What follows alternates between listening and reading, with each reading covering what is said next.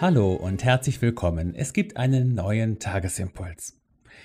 Ihm liegt das heutige Losungswort zugrunde, das steht in 1. Könige 8.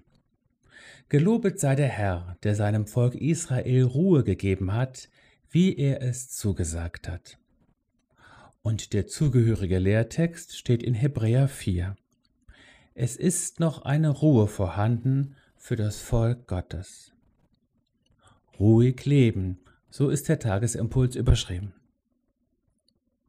Mit den Worten der heutigen Losung beginnt König Salomo das Volk anlässlich der Einweihung seines Tempels zu segnen.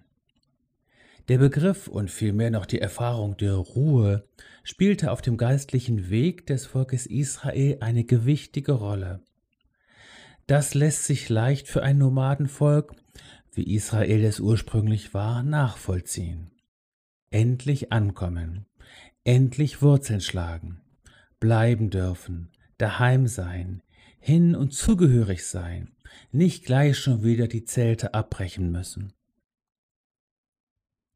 Der Tempel, der das Wanderheiligtum der Stiftshütte ablöste, war für Salomo ein Symbol für diese Ruhe Gottes.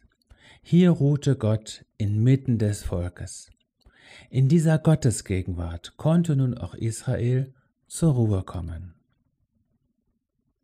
Dass all diese Ruheorte Israels nur vorübergehend und vorläufig waren, daran erinnert der Schreiber des Hebräerbriefes im heutigen Lehrtext.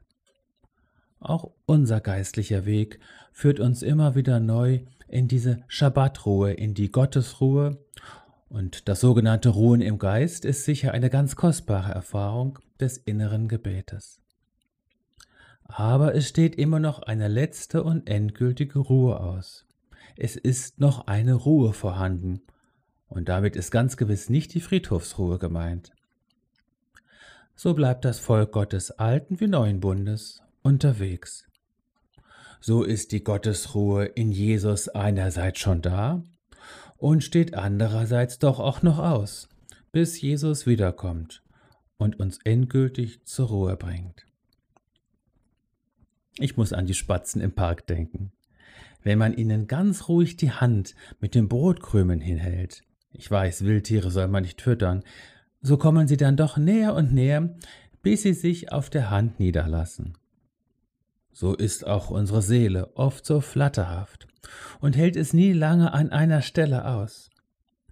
Doch wir können sie mit viel Geduld handsam machen, dass sie sich, wenn auch oft nur für wenige Augenblicke, innerlich niederlässt, da bleibt und in Gott ruht. Das ist es, was im inneren Gebet passiert.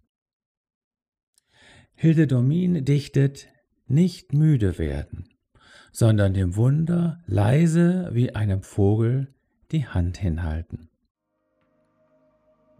So sei von neuem in die Gottesruhe hineingesegnet. Sei gesegnet, damit du deine unruhige Seele still und beharrlich zurückbringen kannst in die Gottesruhe tief in dir. Es segne dich Jesus, er lädt dich ein. Komm her zu mir, der du mühselig und beladen bist und ich werde dir Ruhe geben.